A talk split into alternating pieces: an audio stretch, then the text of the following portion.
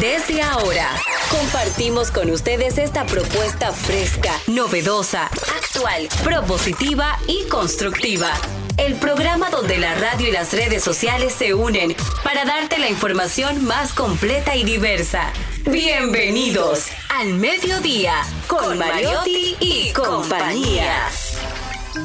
Al mediodía, al mediodía, al mediodía con Mariotti y compañía. Al mediodía, al mediodía, al mediodía con Mariotti y compañía. Si tú quieres disfrutar de foros alternativos y de tuiteros rankeados, este programa es tu amigo. Tu revista meridiana para el talento una vía, para radio y redes variadas y con la canción del día. Al mediodía, al mediodía, mediodía con Mario y compañía. Al mediodía, al mediodía, al mediodía con Mario y compañía. Si tú quieres disfrutar de página para izquierda, en la calle y el hogar, por eso no te lo pierdas. Para que hablemos un poco de salud y nutrición.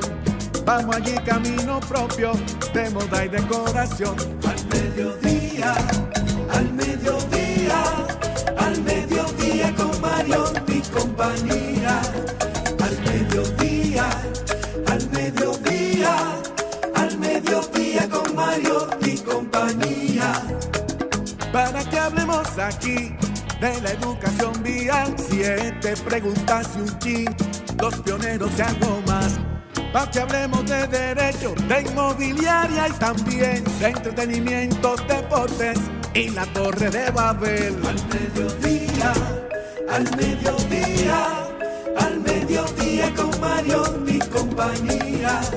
Clave hay viaje a la vista, dominicanos por el mundo tecnología y trending topic. Dilo alto, dilo duro. Al mediodía, al mediodía, al mediodía con Mario y compañía. Al mediodía, al mediodía, al mediodía con Mario y compañía.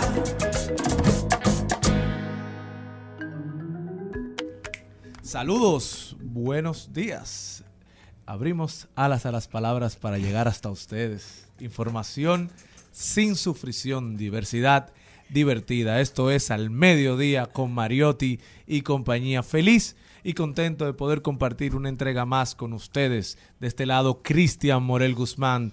Traemos un contenido súper especial por ustedes. Pero antes, saludar desde la provincia Esmeralda y Olímpica de la Patria, la mujer Besitos Bermúdez. Jenny Aquino. Muy buenas tardes, señores. Qué alegría reencontrarnos esta semana que mañana tenemos una pequeña pausita por el Día de la Restauración, pero hoy Merecida, estamos merecida. aquí, estamos aquí en trabajo y felicidad para compartir con ustedes que hoy es el Día Mundial del Reiki. ¿Sabe lo que es el Reiki? tú? No. Ah, el Reiki es, esto se celebra primero por el nacimiento de su descubridor moderno, Sensei Mikao Usui. Dice, es considerado el padre del Reiki porque fue quien redescubrió esta práctica de sanación que se usa la energía universal o Chi que viene de una época milenaria. Entonces tú a través de la energía vas sanando a otra persona. Puedes enviar ese tipo de energía. Pero hoy también a nivel mundial se celebra el Día de la Relajación. Aunque no se sabe a ciencia cierta desde cuándo y cómo surgió el Día Mundial de la Relajación, es cierto que desde hace algunos años se ha popularizado esta celebración y el hecho de que caigan las vacaciones de verano de muchas personas lo convierte en el momento ideal del año para mimarnos, aunque sea por un día. ¿Por qué? Porque el estrés es uno de los principales detonantes de enfermedades que tienen que ver con presión arterial, problemas cardíacos, obesidad y diabetes. Así que hoy es el día para nosotros invitarles a que ustedes se relajen con el contenido que tenemos el día de hoy. ¿Qué tú haces normalmente para relajarte, Cristian? Leer un libro, un buen libro. Uno de amor. Mm, De lo que me interesa en el momento. Compartir con amigos, yo creo que eso es una gran terapia para, para las personas. Sí. Compartir con mi hijo, con mi familia. Ay, sí, lo vi en un caballo, me encantó. Ah, sí, no, así te relajas. Me encanta. Sabes que a mí como que me, me relaja mucho, bueno, el poder leer, siempre la historia, porque tengo le- lecturas de descanso. Entonces, con esa lectura tú te puedes relajar como para que sabes que todo va a terminar bien y son ese tipo de lectura que utilizas. También el deporte te ayuda a relajarte. Hay muchas personas que empiezan a pensar. De hecho, conozco que don Pepín Corripio se levantaba a las 5 de la mañana y hacía un, un recorrido de 10 kilómetros todos los días hasta que finalmente su familia decidió que ya por la edad no podía salir y le pusieron una caminadora y él decía que era el momento de él más relajado en la cual surgían las ideas porque él se subía en su caminadora y tenía siempre lápiz y papel al lado porque las ideas le llegaban justamente en eso y para que las ideas y la creatividad surjan siempre necesitan tener precisamente un momento de relajación. Así mismo es y como bien decías, mañana celebramos el 157 aniversario de la restauración. Acto de inicio con el grito a Capotillo, el 16, un 16 de agosto del 1863. Un grupo de 14 hombres li- li- liderados por Santiago Rodríguez hizo una audaz incursión en el Cerro de Capotillo. Eso está ubicado en Dajabón. Para los que no saben, eh, esta acción conocida como el Grito a Capotillo fue el comienzo, el inicio de, de la guerra. Entre los integrantes se encontraban Benito Monción, Juan Antonio Polanco, que era hermano mayor de Gaspar Polanco, del general, Pedro Antonio Pimentel, entre otros eh, revolucionarios. El experimentado guerrero eh, Gaspar Polanco esta vez se colocó a su lado y llegó eh, con ellos a las afueras de la ciudad de Santiago, la cual fue sitiada por miles de hombres. Mira, Y mañana se espera que desde Santiago. desde Santiago, es la creo que por primera primera vez. Exactamente, es por primera vez que se va a realizar la, la ponencia del presidente desde la segunda ciudad de importancia de la República Dominicana. O sea que, que bueno, felicidades y, y Y much- la gente con muchas expectativas de lo que será el discurso del presidente de la República, que no es eh, realmente una rendición de cuentas, no debe serlo, No. eh, porque no se conmemora. Eh, según constitucionalmente es el 27 de febrero, el día para rendir cuentas. Pero eh, habrá que ver qué trae ese discurso. La gente cree que habrá muchos cambios eh, a nivel político. Pero yo le auguro al presidente Luis Abinader muchos éxitos el día de mañana en esta trascendental celebración de la restauración desde Santiago. Yo creo que tiene una connotación muy especial, yo creo que tiene una simbología que le, va- le dará mucho carácter a esa solemne actividad. Y bueno, veremos qué trae el día de mañana. Solo recomendarle a las personas que, que aprovechen el día de mañana y le expliquen a sus hijos en qué consistió la, Claro. la restauración de la República, quiénes fueron eh, los que formaron parte de ella, porque es una forma divertida de demostrarle a nuestros hijos y enseñarles un poquito de nuestra historia sin que sea eh, aburrido, porque aprovechar Claro. el día para decir, miren, hoy es vacaciones porque se celebra el 157 aniversario de la restauración y estuvieron eh, conformando esta guerra tales personas. Entonces, yo creo que es una oportunidad de compartir en familia con sabrosura y cultura. perfecto. Vamos a precisamente vamos a escuchar la parte donde menciona la gesta de Capotillo. glorias el brillo empañar de la guerra se dio en Capotillo la bandera de fuego. Y el incendio que atónito deja de Castilla al soberbio león, de las playas gloriosas le aleja. Al mediodía,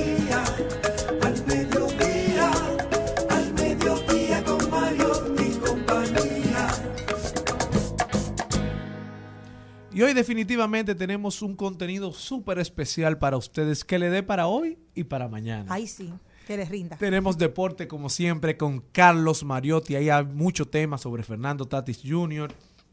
Eh, una información súper importante sobre Messi. Algo que pasa por primera vez en 16 años. Cuidando a los chelitos con nuestra experta Rosy de la Mota, que viene diciendo, atención empresas, ¿se están preparando para el fin de año? Bueno, definitivamente ya el año se está acabando. Estamos cerrando agosto. Tres meses y medio de la Navidad ya. El mes que viene ya se pone el arbolito y se Así acaba en marzo. es. No me lo Tenemos- digas, que eso implica gastos para mí. Son seis meses de Navidad. Nuestros segmentos especiales, Página para la Izquierda. Hoy traemos un libro súper especial, Historia de dos ciudades de Charles Dickens. También tenemos eh, buenas noticias, Trending Topic, doblando calles y enderezando esquinas con Aníbal Hermoso de Accidentes RD, que nos trae un tema, las cámaras de seguridad que captan accidentes. Ya hay que estar muy pendientes en las calles porque en cualquier esquina ya nos están facturando. Hablemos de tecnología y de paso y repaso con Maribel Contreras, que tiene un súper invitado para todos nosotros. Esto y mucho más hoy en Al Mediodía con Mariotti y compañía. Acompáñennos. Al mediodía, al mediodía, al mediodía con Mario y compañía.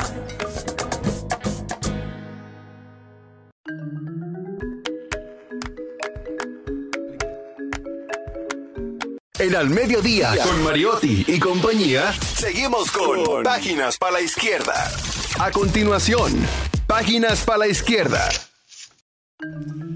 Y este segmento llega gracias a Pasteurizadora Rica, porque la vida es rica. Bueno, y como bien le informaba en, en el segmento anterior, hoy tenemos un libro súper importante que usted no puede dejar de leer. Historia de dos ciudades de Charles Dickens.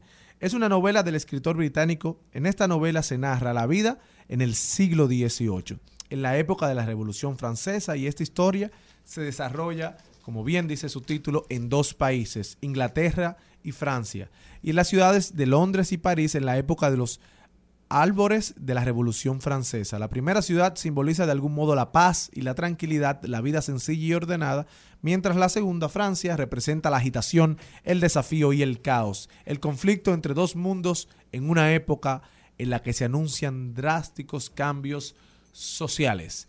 Eh, puede encontrar esta importante y controvertida obra en todas las plataformas digitales, en Amazon. Y si busca muy bien, puede encontrarla en PDF en su buscador preferido. También tenemos con nosotros una estrella del Distrito Nacional que se integra a esta cabina, don promesa. Charlie Mariotti Paz. Muy buenas tardes, mi gente. Feliz, agradecido de estar con todos ustedes, de que nos premien con su sintonía, que nos acompañen en este horario de transición de la mañana hacia la tarde. El programa más amigable del mediodía, el mediodía con Mariotti y compañía. Combina tecnología con moda, criptomonedas con deudas. Digamos información, pero sin sufrición. Sin sufrición. Pero hay que sufrir un poco porque la cosa no anda bien, señor Mariotti Paz. Así es. Pero, señor Morel, Bueno, y este segmento llegó a ustedes gracias a Pasteurizadora Rica, porque que la, vida, es rica. rica.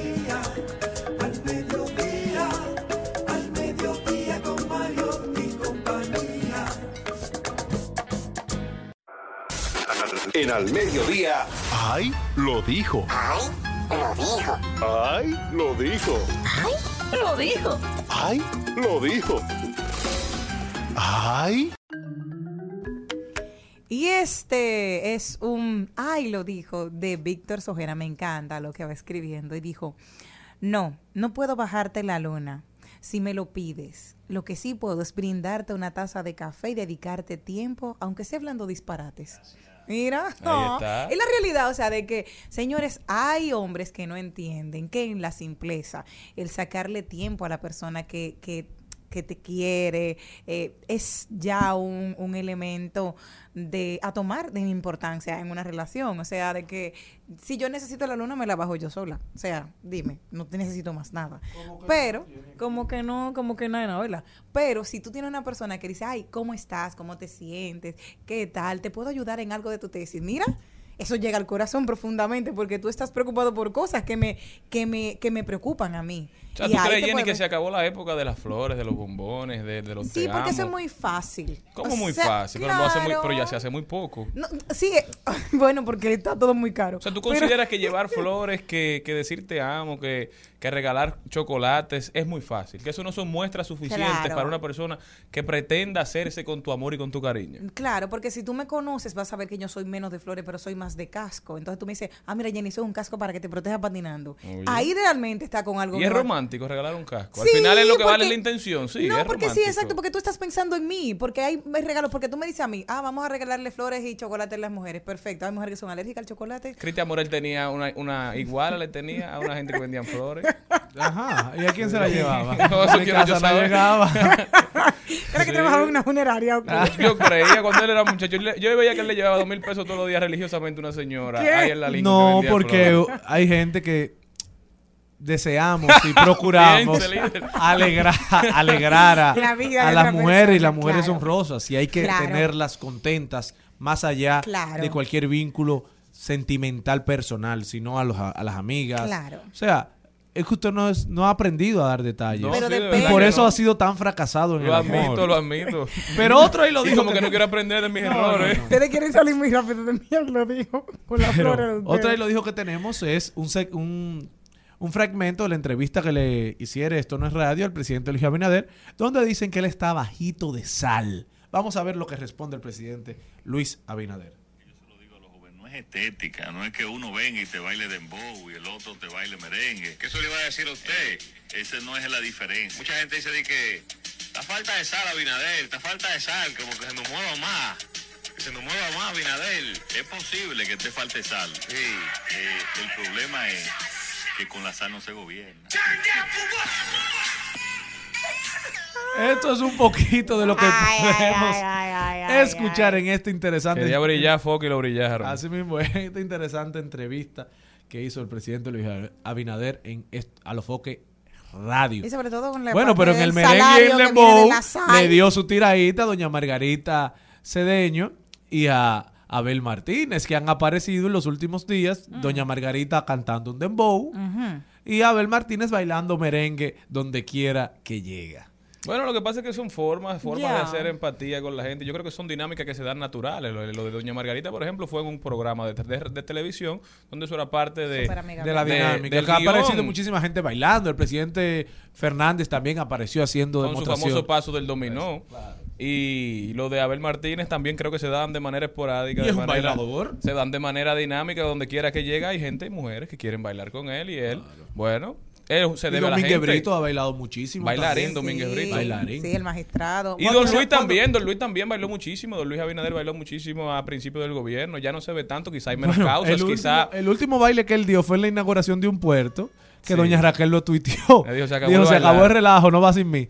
Pero cuando se habla de bailes y políticos, señor Mariotti Paz, hay que recordar a- al gran amigo Reinaldo Pared Pérez. Bailarín en primera, bailaba bailarín. salsa, son...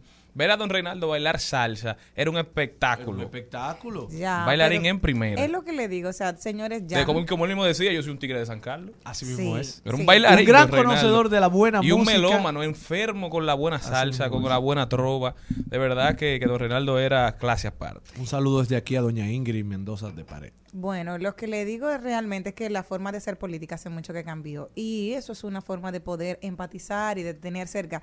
Recuerdo hace muchos años de un candidato que hablaba que él había ido a la UAS a estudiar y que él se puso del lado de la guagua. Entonces, eso es lo que busca, el, el que la gente entienda, wow, él fue a la UAS igual que yo y tener esa, esa relación de acercamiento. O sea que has visto que la popularidad entre los jóvenes es lo importante que son los que toman decisiones en este país al momento de votar, porque ya no hay una fidelidad. Así que es la oportunidad de ellos poder buscar, desdoblarse de lo que ya se conocen para poder eh, ser más simpáticos y ser más cercanos y amigos.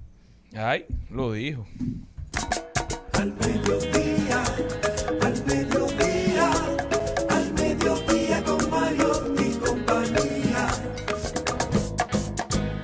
El Al Mediodía dice presente. Dice presente el músculo y la mente. El músculo y la mente. Estamos en deportes. Y nos toca recibir como siempre, a nuestro experto en deportes, don Carlos Mariotti. Señor don Carlos, ¿cómo se siente? El más buen mozo. No se oye. No se oye el más buen mozo. Está- ahora. ahora Ahora sí, sí. Angelical de Blanco viniste. Eh, buenas tardes, buenas tardes a todo el equipo, a toda la audiencia del mediodía. Arrancamos hablando de la Liga Nacional de Baloncesto, ya que los Leones de Santo Domingo se coronaron campeones de la temporada 2022, back to back, campeones de la temporada 2021, campeones de la temporada 2022. Sin lugar a dudas, ruge la capital. Los Leones de Santo Domingo vencieron a los indios en una serie que se fue a siete juegos. 89 por 84 el último partido, venciendo así, marcando su segundo campeonato consecutivo, en donde Juan Guerrero fue electo el jugador más valioso de las finales, mientras que a nivel de fútbol, la selección nacional dominicana de fútbol sub-14 venció en el fin de semana a Curazao, cuatro goles por cero, debutando así con una victoria en el Cari- Caribbean Football Union Challenge Series que se está celebrando desde San Cristóbal, en donde hoy se miden contra Bonaire desde el Estadio Panamericano, mientras que en el fútbol internacional salieron los 30 eh, finalistas al Balón de Oro, en donde Cristiano Ronaldo marca un récord al ser nominado al Balón de Oro en su decimoctava ocasión consecutiva, manteniéndose presente en las grandes citas por, a sus 37 años de edad, mientras Leo Messi, lamentablemente, por primera vez desde el 2005, queda fuera de los 30 nominados al Balón de Oro.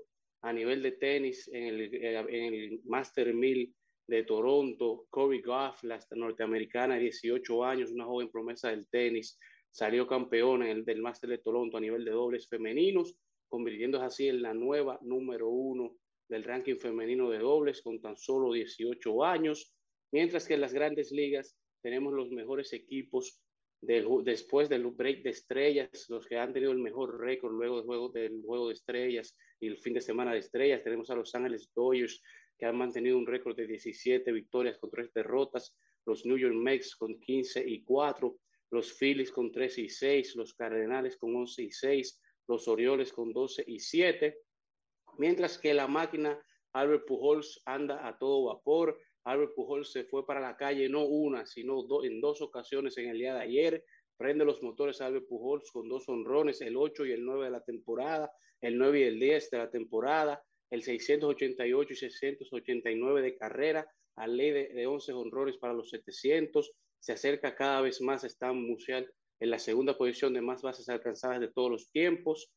Eh, desde que comenzó también la política de suspensión, ya con el tema que todos sabemos, la lamentable noticia de Fernández Tatis Jr., hay una noticia que es muy lamentable, es que desde que inició la política de suspensión se han eh, suspendido 70 jugadores activos del roster de la MLB, han sido sancionados, 32 de estos han sido sancionados, han sido dominicanos, el 45.7% de estos jugadores son de nacionalidad dominicana, mientras que Nelson Cruz se convirtió en el décimo noveno jugador dominicano en llegar a más de 2.000 hits en este fin de semana en la historia de las grandes ligas.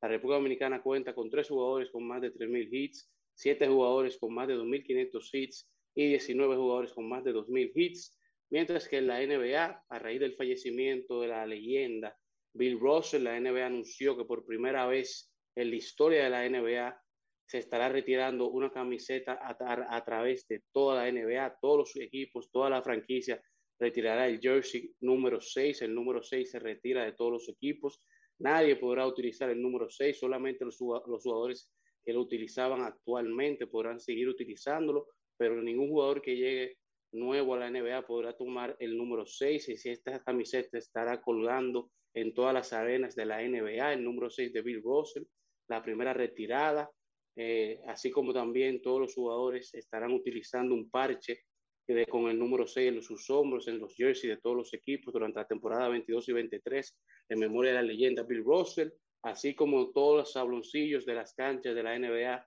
contarán con un círculo con el número 6 eh, para memorizar la leyenda y el aporte del jugador que más campeonatos obtuvo en la NBA. Los jugadores que actualmente utilizan el número 6, que son 17, incluyendo a LeBron James, Kristaps Porzingis, entre muchos otros, podrán seguir utilizando el número 6 y una vez se retiren estos 17 jugadores, ya nadie utilizará el número 6 en la NBA. Pero a raíz de esta noticia, los Miami Heat eh, anunciaron que todavía aún retiren el número 6 de Bill Russell. Están en planes, una vez LeBron James se retire, retirar la camiseta número 6 de LeBron James, mientras que la NBA ya anunció el calendario de juegos del día de Navidad del 25 de diciembre, por lo que ya tenemos el menú del 25 de diciembre, donde podremos disfrutar del enfrentamiento entre los Milwaukee Bucks de Giannis Antetokounmpo contra los Celtics de Jason Tatum, a Filadelfia con James Harden y, con James Harden contra los New York Knicks. Tenemos a los Phoenix Suns con Devin Booker, Chris Paul contra Denver, en donde ya Jamal Murray se ha visto jugando, viene a regresar a hacer su dúo con el Guasón, el Joker. Eh, también tenemos que Memphis se enfrenta a Golden State, ya Morán contra los actuales campeones, mientras que Los Ángeles Lakers estarán visitando a Luca Magic y Dallas, concluyendo así con el recuento deportivo del día de hoy en el mediodía. Muchísimas gracias, Carlos. Y de verdad que, que eso que mencionabas, lo que nos enteramos de la suspensión de Fernando Tatis, no hay otra palabra para eso que no sea lamentable. Consejo a los dominicanos, no quieran hacer leña del árbol caído ahora. Yo te apuesto que no hay nadie más arrepentido que Fernando Tatis Sí, pero, señor Mariotti, pero tampoco el dominicano, también el dominicano tiene que aprender a no destruir a sus grandes ídolos en un solo segundo por cualquier error. O sea, yo lo sé, pero estoy reafirmando su Él le idea. está dando RT. No, porque somos muy críticos ante los errores de los demás. O sea, eh, a las 6 de la tarde tú eres una gloria del deporte dominicano y a las 6 y 5 tú eres lo peor y qué bueno y ya sabíamos y se veía venir. Pero y, y todo ese odio, ¿dónde estaba guardado? Entonces, señor Mariotti, señor Carlos Mariotti, dígale a su audiencia que sean menos lesivos con, con los deportistas. RT. Al mediodía, con Mariotti, con Mariotti y compañía.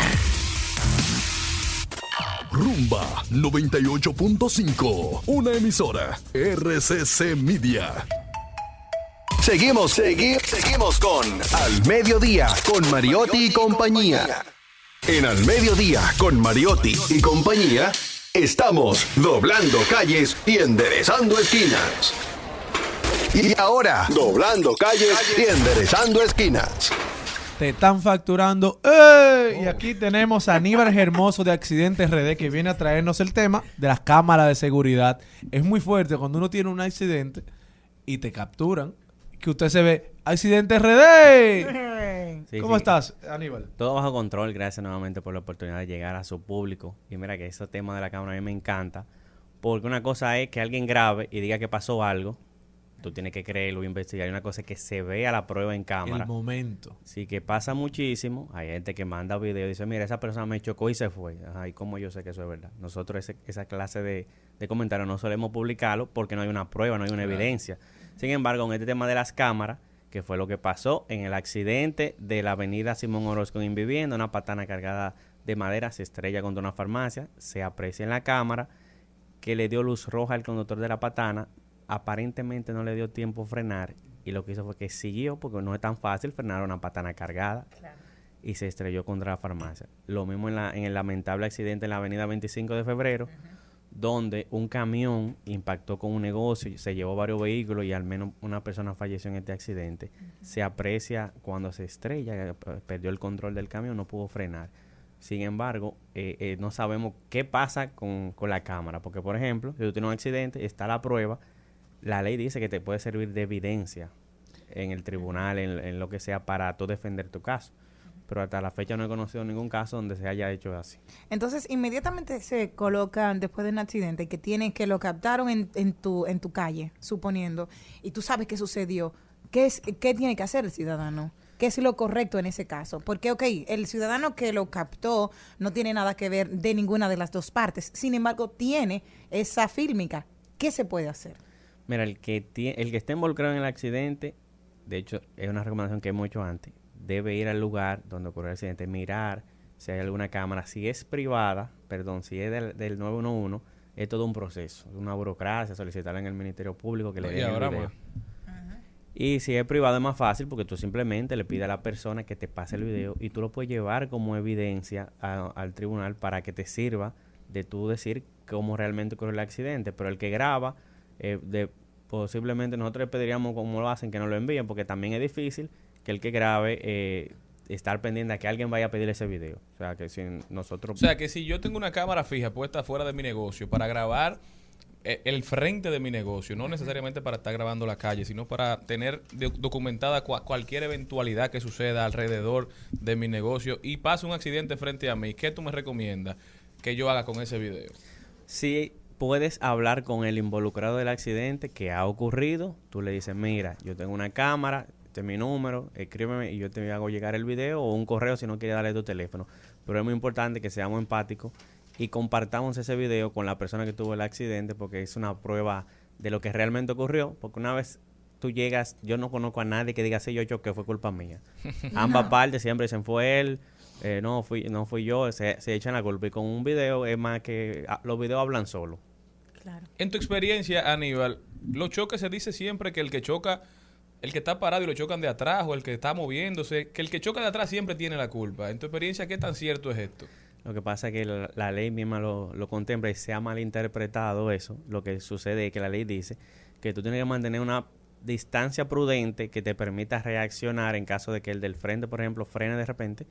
Si tú tienes una distancia prudente, Que se vean las cuatro gomas del vehículo del frente, porque la gente no sabe lo que es prudente, ¿eh? que se tienen que ver las cuatro gomas. ¿eh? Sí, pero ese, ese se estudiando, utilizaba ¿eh? mucho, e- Siempre. ese método se utilizaba mucho, pero en ciudad que tú vas a baja velocidad, pero en carretera, tú ves la goma del frente, todavía tú estás muy cerca, Sí. así que ojo con eso. Sí. Eh, se usa mucho aquí en, en la ciudad, si tú, que, si tú no ves la goma del frente del vehículo que está frente a ti, tú estás muy cerca. Entonces, por eso se dice que, que no tiene derecho a reclamar. Si lo chocaste es porque tú estabas muy cerca, pero también sucede que cuando tú dejas un espacio entre el vehículo del frente, un gracioso se le ocurre entender que, que puede meterse ahí. Entonces, es, es difícil realmente, principalmente en carretera, porque el espacio que tú dejas prudente, viene otro y se te mete ahí. Está con nosotros Aníbal Hermoso de Accidentes RD. Aníbal, me gusta mucho cada vez que vienes porque hablas mucho de, de la prudencia, de la empatía, de valores que tenemos que transmitir a la hora de conducir, que yo creo que hemos perdido. En República Dominicana se maneja mucho a la defensiva. La gente anda en la calle siempre buscando, digamos, la ventaja. Nadie cree en ceder el paso, nadie cree en frenar para que pase un peatón, en frenar para no bloquear una intersección. Entonces, al final, yo creo que no es tanto una cuestión de leyes. Ahora tenemos una ley de transporte, una ley de, de, de tránsito, tránsito. bastante completa, podríamos decir, como nunca antes la habíamos tenido en la historia. Sin embargo, vemos que los accidentes siguen.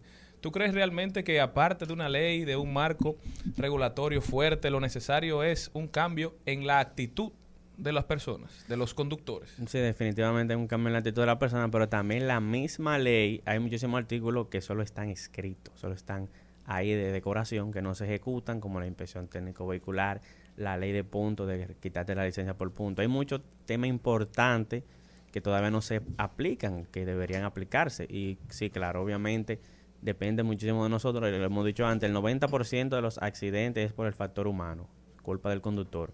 No respeté una señal, una imprudencia, me fui en rojo, no me puse el cinturón. Entonces es un equilibrio. A- Ambas cosas es lo que van a hacer que realmente funcione lo de eliminar los accidentes de tránsito. Así mismo es, pero al momento de un accidente de tránsito, tú invitas a, a la víctima o a un- una de las A partes, involucrados. a los involucrados a buscar en sus alrededores si hay cámaras, eh, pedirle a los que tengan propiedades por ahí o negocios que le permitan acceder a, las cámaras de seguridad como medio de prueba o como medio de extender el mensaje, que la gente lo vea, morbo. Porque ¿cómo ocurre esto? O sea, ¿se da que es que los involucrados que buscan eh, la cámara de seguridad de los lugares o son los propietarios de los lugares que, que usan su, su cámara para subirlo a las redes? Mira, lo involucrado en el accidente, yo les exhorto que busquen el video como prueba para que les sirva. Pero los videos que nosotros recibimos es el mismo propietario que si nosotros salir a buscarlo, que, que bueno que tú me mencionas eso, la gente a veces me escribe, mira, tú me puedes ayudar a conseguir tal video, porque entienden que somos nosotros que salimos a buscar el video. Los videos llegan solos. El propietario de la cámara lo comparte. No te puedo decir, quizá alguno lo pueda compartir por morbo, pero puede ser que también lo compartan para que se aclare la situación. Porque él no puede salir a buscar a la persona. Si, él si hubo un accidente y se fueron los dos, él no puede salir a buscarlo. Sin embargo, si nosotros lo subimos, es muy probable que lo vea. Claro. Brillante, Aníbal, como siempre. Una pregunta, Aníbal, cambiando un poquito el tema. Tú sabes que se dio en estos días el- la designación de Hugo Veras en el Intran. Hace mucho que habían sectores pidiendo esta designación porque Hugo se ha destacado como un profesional de, de los vehículos, sabe lo que hay que hacer con el tránsito. Desarrolló un te- plan. Cuando primero plan. aspiraba a la alcaldía del Distrito Nacional, desarrolló un plan para resolver el problema del tránsito en el Distrito Nacional o para poder apalearlo, digamos, disminuir un poquito ese trauma que se ha vuelto el tránsito en el Distrito Nacional. Se ha hablado mucho de un par vial en la Churchill y la Lincoln. Al principio de este año, creo, se hicieron unos cambios de vías y decían, el mismo Dari Terrero, nuestro amigo y hermano, decía que sin el par vial estas vías no iban a cumplir su cometido, que no se iban a ver los resultados. Mucha gente se queja de que estas vías no, no han resuelto el problema. ¿Tú crees que un par vial, es decir, poner la Churchill de una sola vía y la Lincoln de una sola vía opuesta, resuelve el problema? ¿Puede ayudar El realmente Colombia, Bogotá. a cambiar un poquito el caos que se vive hoy en día en el Distrito Nacional? Mira, en otros países ha funcionado, incluso yo lo llamaría mejor supermanzana, que algo parecido, pero yo no te puedo decir que algo va a funcionar si no veo la, la data. Te explico. Eso no se hace simplemente tomando la decisión de cambiar el sentido. Se hace un levantamiento, incluso con programas que simulan lo que va a pasar. Se, va- se aprecia la cola del vehículo hasta dónde va a llegar de cada una de las calles. Yo entiendo que en ese en este par vial se hizo eso, pero yo no lo he visto. Entonces, eso es lo que te dice si realmente va a funcionar. No hay ni siquiera hay que esperar realizarlo. La tecnología te permite ver cuál va a ser el funcionamiento luego que tú haces un cambio como el que se anunció. Pero definitivamente en otro país ha funcionado, no veo por qué aquí no, no, no funcionaría. Aunque hay algunas, perdón, ah, que aunque hay, hay algunas quejas, como el caso de Maribel, que vive en la Francisco Prats, que decía que hay una parte que, que también fue desviada, que cómo se puede tomar en cuenta esa data, como tú dices, simulación ya lo tuvieron, perfecto, pero en la vida real, los conductores reales, qué ha pasado, cuáles, cuáles medidas se pueden tomar también, porque si al final no funcionó, también yo entiendo que, ok, miren, nosotros buscamos la vía de, de que todo se agilizara y vimos que al final no se pudo, pues mira, vamos a hacerlo. Bueno, pero ocurrió en la Lope de Vega. En la Lope de Vega la convirtieron en, en- de una línea y luego volvieron atrás porque la gente no le gustó, no funcionó, no disminuyó el entaponamiento. Pero yo creo que son modelos de a prueba, que se ponen a prueba. Porque si bien hay simuladores que te permiten ver casi en vida real lo que va a ocurrir, hay que ver cómo lo toma la comunidad que vive a los alrededores también. Sí, porque algo que no, no aclaré, que esos simuladores es con datos reales. Es con un aforo de, por ejemplo, en el 2021 se contabilizó la cantidad de vehículos en, en esa vía. Y eso es lo que se le introduce al programa. Es un Ya. simulador, pero es con datos reales del, del verdadero tránsito. Sucede eso también, la Junta de Vecinos se opone, a veces lamentablemente se termina cediendo porque yo vivo en esa calle y ahora yo tengo que dar una vuelta y quizá por dos o tres personas eh, se, se cambia y se, y se afecta a, a la mayoría. Sí, hay que entender que estos cambios no pueden beneficiar a todos. Le podrían hacer la vida más incómoda en algún momento a usted, pero a nivel macro la- eh, facilita el tema del transporte. Entonces hay que tener sentido de país y sentido de orden. Que usted no puede solo aplaudir las medidas que a usted le convengan. Para tener una mejor sociedad, un mejor país, a veces tenemos que lesionar comodidades personales. Es así. Pero yo apuesto a Hugo en cuanto a- al tema de alguna cosa que dice, tiene la ley, ya por ejemplo el tema de los vehículos retenidos en la primera semana lo tocó, el tema del transporte se reunió con algunos de, de- de ese sector, así que vamos, esperemos que, que el Hugo que yo conozco que es bien activo eh, ejecute todas estas medidas. Bueno, muchísimas gracias a nuestros amigos de Accidente RD en la persona de Aníbal Hermoso eh, por estar aquí una vez más en este programa. Te esperamos permanentemente en tu casa al mediodía con Mariotti y compañía. Gracias. Al mediodía,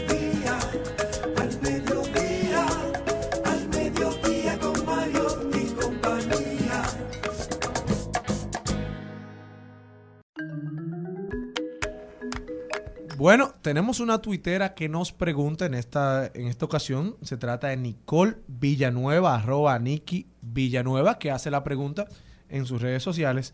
Pregunta que solo aplica para hombres. Si un hombre te da los buenos días y buenas noches todos los días, ¿qué tipo de interés hay? Es Pero una duda colectiva ¿por qué? ¿Qué anda entre chicas. Pero cuando usted le da los buenos, o le daba los buenos días y las buenas noches a, A mi esposa. a una, no, pero antes de su Cuando era esposa. tu novia. Yo no andaba en eso tampoco.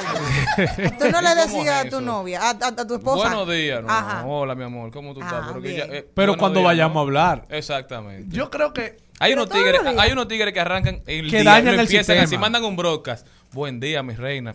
Va a seguir. Pero se lo mandan como a 15. un broadcast. Porque hay gente, hay hombres que adaptan eso como un sistema de vida, que le preguntan al mediodía a todas las mujeres, ¿comiste? Es verdad.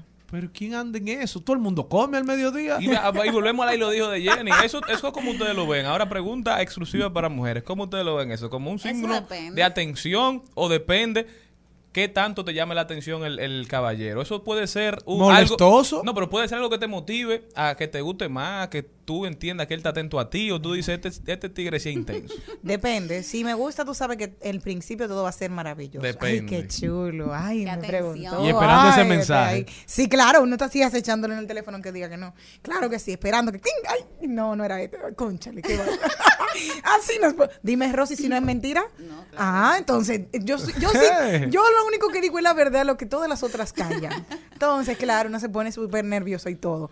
Pero depende, si es una persona que no te gusta, ya tú como que le pusiste y viene y dice, comiste, y tú vas a decir, como todos los días. Ya, o sea, eres muy cortante porque tú sabes que no va para ningún lado. Sí, pero si- el que te está diciendo buenos días y tú le dices bien como todos los días, lo que te debe dar un insulto. Pero también atrás. son estrategias para continuar la conversación, porque quizás tú le dices un buenos días y si te responde medio cortante, ¿te ha, re- te ha pasado a ti, Rosy? ¿Te ha pasado, te Ay, pregunto Dios de mío. manera puntual, ¿te ha pasado que te escribe una persona que tú, en la que tú no necesariamente tienes un interés, pero que por que te sigue poniendo conversación, porque habla contigo, se mantiene atento, tú dices, coño, pero déjame darle una oportunidad.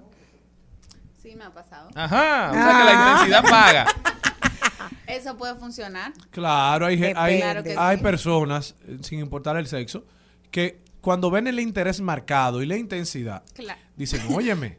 Y como la, como la cosa no anda tan fácil en estos días, la gente dice, vamos a probar porque uno nunca sabe. Pero para responderle a esta Hay, oyente, hay una línea muy tenue entre intensidad Sí, y acoso. también. Y locura, Y atención, claro. y No, atención, señores, sí. señores, Sí, miren, recuerden lo que me... No, no relajen, de verdad. lo tuyo no tiene ¿Qué madre te mora el pasó? tipo. ¿Qué te Pero para responderle a nuestro... No, no, no, ¿Qué de eso. No, no quiera Que eso ya tiene que irlo a decir a la fiscalía. Ah, Sí. Ya Pero- yo a uno de los jueces, amigo mío. Pero para responderle a nuestra oyente, yo creo que definitivamente es una muestra de interés el que te dice todos los días buenos días y buenas Yo noches. no considero que es una muestra Eso es de casi un trabajo. Una muestra de interés es que te llamen, te busquen, te saquen, te brinquen y que ya. A propósito, O sea que con eso no basta. Con un- el WhatsApp y nada de lo mismo. Óyeme, a propósito, Oye, Rosy, que tú, atención, qué bueno, cachicha. atiendo. Claro, a, a porque de- propósito, de, qué te sirve que Rosy, te hablen todos los días y no te digan, te voy a pasar a buscar mañana, te invito a cenar, te llevo para aquí, te llevo para acá. Eso es interés. O sea, tiene que Mira. ser, eso está muy bien, pero complementado Pero el con otro. WhatsApp, Quiero, pregun- quiero preguntarte algo. A propósito de ahorita Se que me hicimos. salió de allá. No, me encantó, porque así. Tú ves que Atención. después. Eso es sinceridad. Nosotros estamos aquí, nosotros en la cabina. Mira, Rosy, ahorita estábamos hablando de un ahí lo dijo, y le decían los muchachos que si ya no está precisamente lo de llevar flores y chocolate. Yo dije que esa es la cosa más tonta del mundo. Ay, a ¿Por mí me qué? gusta mi flor y mi chocolate. Tú ves, pero, romántica. ok, pero ¿por qué? Porque es la cosa No más sé. fácil de sacar. O sea, yo creo en una gente que me conoce y me dice, ah, mira, yo sé que a ella le gusta patinar. Mira, te traje un casco, un ejemplo, o una rodillera para que te cuides. Yo creo que eso va más conmigo, que tú dices, eh, tiene un interés buscando, pero cualquier sale con flores y chocolate, como que un hombre tú le regales un pañuelo. Pero tú wow. crees que ese es el problema de que yo, Dime, yo ¿qué creo tú opinas? que no es Es cualquiera que- porque cualquiera no lo hace. Ahora, yo entiendo que lo ¿Quién importante te sí son regala flores al día de hoy? Nadie. Lo que pasa es que eh, si te conocen y quieren hacerte un agrado y si a ti te Claro. gusta, se supone que lo agrado es porque ya tú estás conociendo a la gente y ya tú sabes lo que le gusta. Yo a una O sea, y persona le regalé un, un llavero de patines y me dijo, es la primera vez que alguien me regala algo que yo sé que a mí me, que, que era para mí. Ese fue el de la fiscalía. No, no, no, no, no, una- ese es otro. Pero yo No, creo que lo no, importante no lo siguen siendo las expresiones de afecto. Claro. Sí. Independientemente cuál sea. Como dice Rosy, si todavía no te conoce, bueno, algo genérico. Son regalos flores tradicionales. chocolate, algo que tú sepas que pensó en ti, que es un detalle. Pero ya cuando te va conociendo. Eso es como bueno, enviar un dulce al trabajo. Así Se o usa una eso galleta todavía. de Pose. Bueno, se usaba, pero yo, Se usa yo estoy eso. fuera del mercado. Ok. Es cierto. pero traer y se galletas. ve bien. O sea, como tú, como una mujer trabajadora, ¿cómo aceptas un detalle que te envían al trabajo? Ajá. Te lo manda ya mismo. Sí. No te intimida, porque... no me intimida para nada. pues yo No te creas temen en la oficina. Bueno, está bien, pero la- ahí comienza la oficina entera a ver quién le mandó eso a Rosy. No, ella quiere comerse el dulce. No, lo que pasa es No hay cosa más sabrosa que un compañero de trabajo. Sí, no, porque imagínate que llegue algo aquí a una de estas mujeres. Quiere Tiene que decirnos hasta el ADN del que quiere lo trajo. abrirlo, no, y quiere abrir el bicocho de una Claro. vez. Y dame una molida, pero que usted le ha mandado bicocho. No, donde yo trabajo, no sé. Ay, Son más suelen. formales. soy- son muy formales, muy discretos. Si me llegó algo, me lo dejan en mi oficina y listo, se acabó. Ay. Bueno, Bueno. copien eso, compañeros. Ya saben, discretos. Grant Thornton, Pero dominicano, recibiendo, recibiendo dulces y detalles. pero bueno bueno, que- de la monta. Atención, Daniel Espérate, la gente que, No, no, no, no. que Me gusta, continúa. me gusta el bizcocho con sabor a limón. Me gusta el bizcocho con sabor a limón. A nuestros amigos oyentes que continúen esta conversación en arroba Nikki Villanueva en Twitter. Respóndale su pregunta para que ella pueda sentirse conforme con su duda. Hay que ver quién le está escribiendo a Nicole Villanueva, nuestra querida amiga, que nos las tiene. No, que ya usted la tiene en Radio Nacional. No, no la tiene confundida. Si usted no está oyendo, buen intenso, Está como el Mayimbe. cójalo suave. Si Nicole está escuchando, es que, que le dé banda. Tú ves, sí. Eso es de lo mismo. Al mediodía, al mediodía,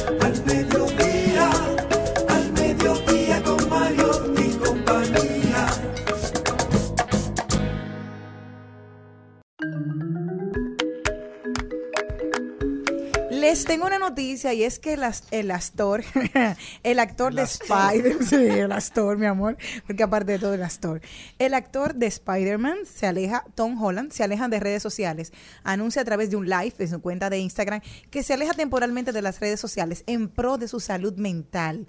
El actor de Spider-Man admitió que los comentarios negativos que lee en internet le afectan realmente a tal punto que ha tenido episodios de ansiedad. Me quedo atrapado y enloquezco cuando leo cosas sobre mí en línea y, en la última instancia es muy perjudicial para mi salud mental. ¿Qué opinan ustedes de esto? O sea, hemos visto en los últimos, en la- los últimos eh, meses varias eh, actores y actrices que han tomado esta decisión porque no, no resisten una crítica. Y claro, imagínate 100, 200, 300 en un día como ser humano. Es una avalancha porque una vez que se van, los haters suelen ser intensos. ¿Qué opinas tú?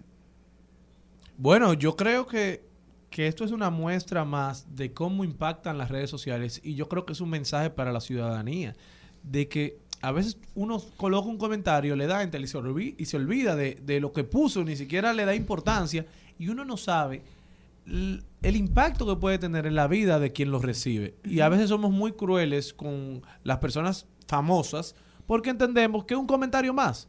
Pero no todo el mundo está preparado para recibir críticas duras. Y mira, como una persona del nivel de Tom Holland, eh, le afecta un comentario de, de cualquier eh, internauta. Entonces debemos ser muy precavidos y muy solidarios eh, con los actores, con los políticos, con los artistas.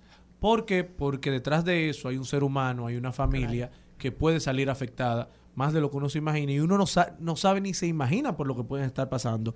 Porque esa es otra. Entendemos que todo el que adquiere un nivel de fama o de eh, publicidad o de exposición, su vida es perfecta y no siempre es así. Y que entienden que tal vez que siendo famosos vas a tenerlo todo, el mundo a tus pies y todo. Ojalá yo ser famoso. Y es un infierno. O sea, saber de que tú estás bajo el escrutinio siempre. De que si te pusiste, las mujeres que nos hacemos una radiografía unas a otras, es peor todavía. Pero en el caso de los hombres, mira que él es un hombre, cómo le afecta. Y es saludable que lo puedan mencionar y que lo vayan diciendo. O sea, es transparentar cómo me siento a través de las redes sociales. Yo creo que. Ay, perdón. Dale, Rosa. No, en mi opinión, eh, eso pasa en todos los niveles. Eh, no solamente los actores, no solamente eh, uno como profesional, entre otros profesionales. Yo lo que creo es que cada persona debe fortalecerse emocionalmente y saber que uno eh, no puede controlar las opiniones y comentarios del otro. Que yo como Rosy, digo, es verdad, no voy a hacer un comentario negativo de nadie, pero eh, yo he tenido, he recibido comentarios negativos XY, que lo que yo asimilo es, ok, yo no lo controlo, yo sigo caminando, yo sé por dónde voy y cómo hago las cosas, digan lo que digan, sigo por ahí. Y así mismo los actores entiendo que deben fortalecerse, no estoy diciendo que eso esté mal, porque yo misma me despego de las redes de vez en cuando.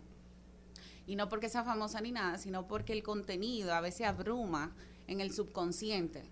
Y Es uno así. se siente más tranquilo cuando uno deja de estar viendo toda esa cosa. Pero es uno saber y estar consciente que uno no controla el comentario del otro. Y hemos creado una cierta dependencia de las redes. Yo creo que es saludable, así como dice Rosy, sin importar si tú eres famoso o no, tomar un descanso de las redes cada cierto tiempo, porque somos seres sociales, entonces necesitamos la compañía, necesitamos sentirnos en contacto con nuestro círculo y quizás las redes a veces nos dan esa oportunidad a través ya sea de WhatsApp, a través de Instagram. Tú te mantienes en contacto con amistades que quizás no tienes la oportunidad de ver todos los días, pero eso tiene otra cara, hay otra cara de la moneda, que es eso, el ciberacoso, las constantes malas noticias, vivir todo el tiempo con el cerebro pensando, adquiriendo nueva información que no está preparada para asimilar.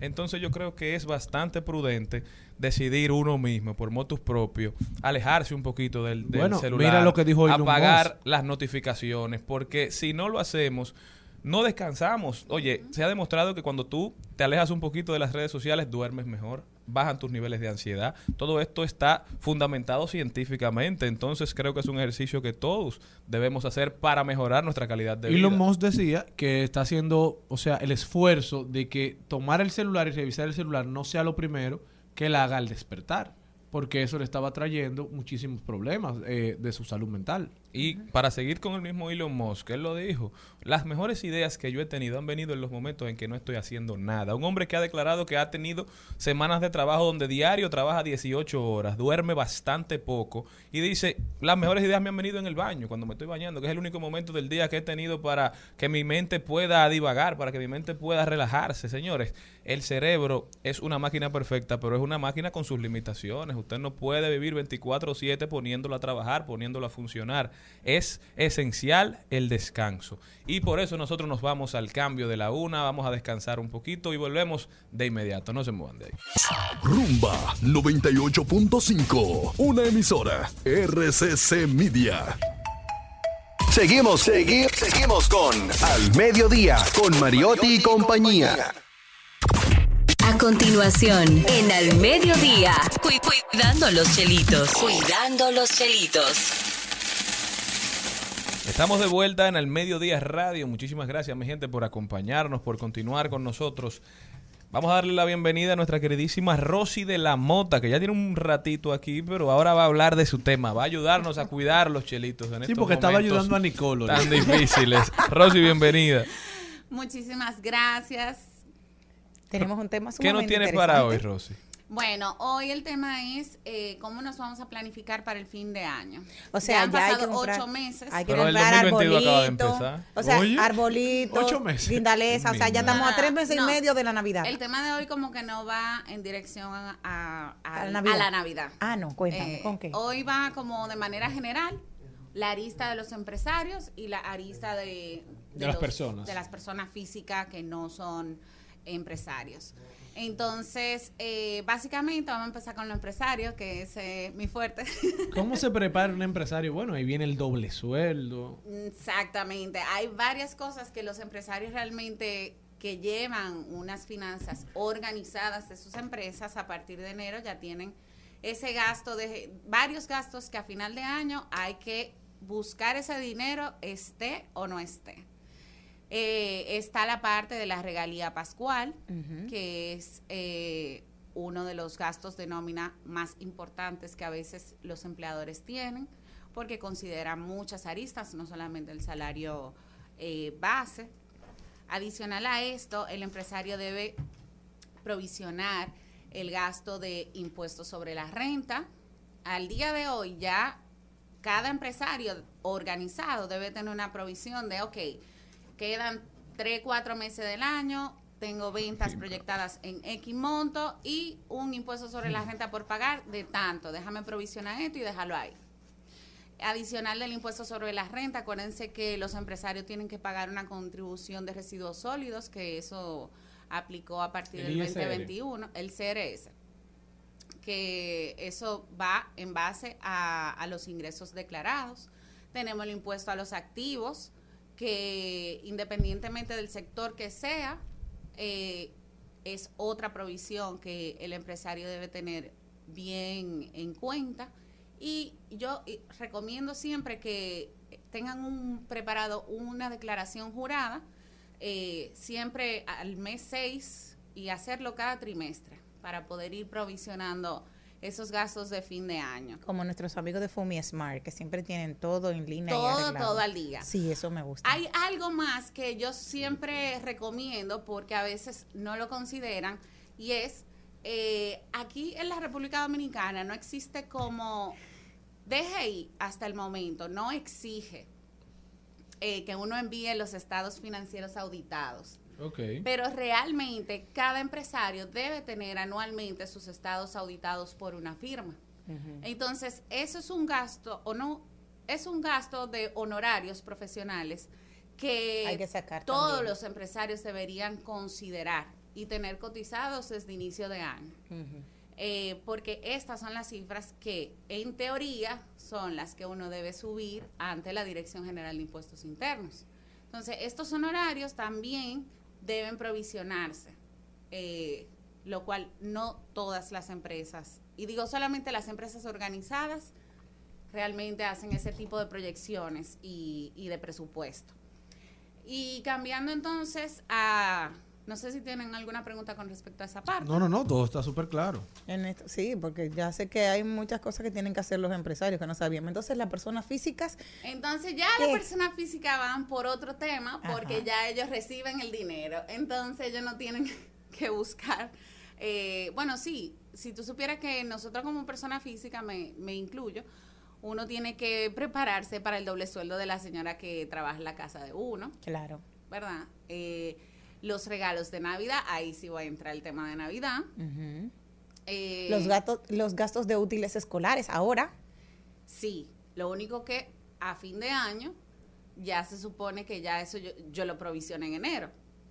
Lo de los gastos escolares. O sea, acuérdate, yo vine en enero, final de enero, y hablamos de los gastos escolares de esta temporada que estamos hablando ahora. O sea, se supone que los gastos escolares uno debe planificarlo desde En enero. enero. Pero bueno, suben. se supone que nosotros tenemos que hacer un presupuesto del año Ah. en enero o a final de diciembre para uno saber cuál es mi meta. Si yo no tengo una meta clara eh, personalmente, mis finanzas son un desastre. Ya. Porque yo voy a vivir el día a día. Me llegó esto, ¿Y cómo es? me lo comí y me quedo con deuda, que esa es la norma. Entonces, ahora mismo ya han pasado ocho meses. Lamentablemente, el que no se ha organizado en ocho meses está un poco justo y difícil de que se organice en cuatro. Así mismo es. Pero nunca es tarde para empezar. Y nunca es tarde para tomar hábitos, que hace un tiempo también hablábamos de que uno muchas veces no se, no hay hábito de ahorro, pero uno tiene que ver cómo uno ajusta sus lo que a uno le llega, siempre sacar algo para ahorro y tratar de, de guardar y seguir caminando con lo que uno sabe que yo no va a gastar. No, y sobre todo que la- hay gente que el doble sueldo lo comienza a gastar en, en agosto y comienza a decir, con el doble sueldo pago esto, pero ya tú lo tienes gastado por otro lado y lo debes. Exacto. Entonces, de eso se trata un poco la planificación, de tú tener en papel cuánto dinero tú vas a recibir y cuánto dinero tú tienes que gastar como compromiso y también sacarlo de la fiesta, de Navidad, que es un imperante, es parte de nuestra cultura. Eh, disfrutar en Navidad, hacer regalos, ir a, a actividades, hacer angelitos. Entonces, todo el mundo sabe su nivel de, de exposición Nadie me invite a ningún angelito este año, ¿eh? A mí invítenme a todo que yo decido. Nada más digo.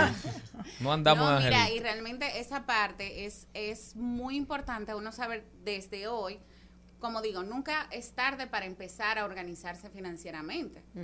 Si hoy tú dices, óyeme, me comí la vida en estos ocho meses, déjame ver cómo termino el año, a ver si puedo, por lo menos, no termi- por terminar menos mal posible. Entonces, a partir de hoy uno dice, ok, yo tengo, eh, como decía Cristian, tengo estos ingresos, tengo estos gastos fijos. Y es verdad que estamos aquí en el, en el mes 8 ya.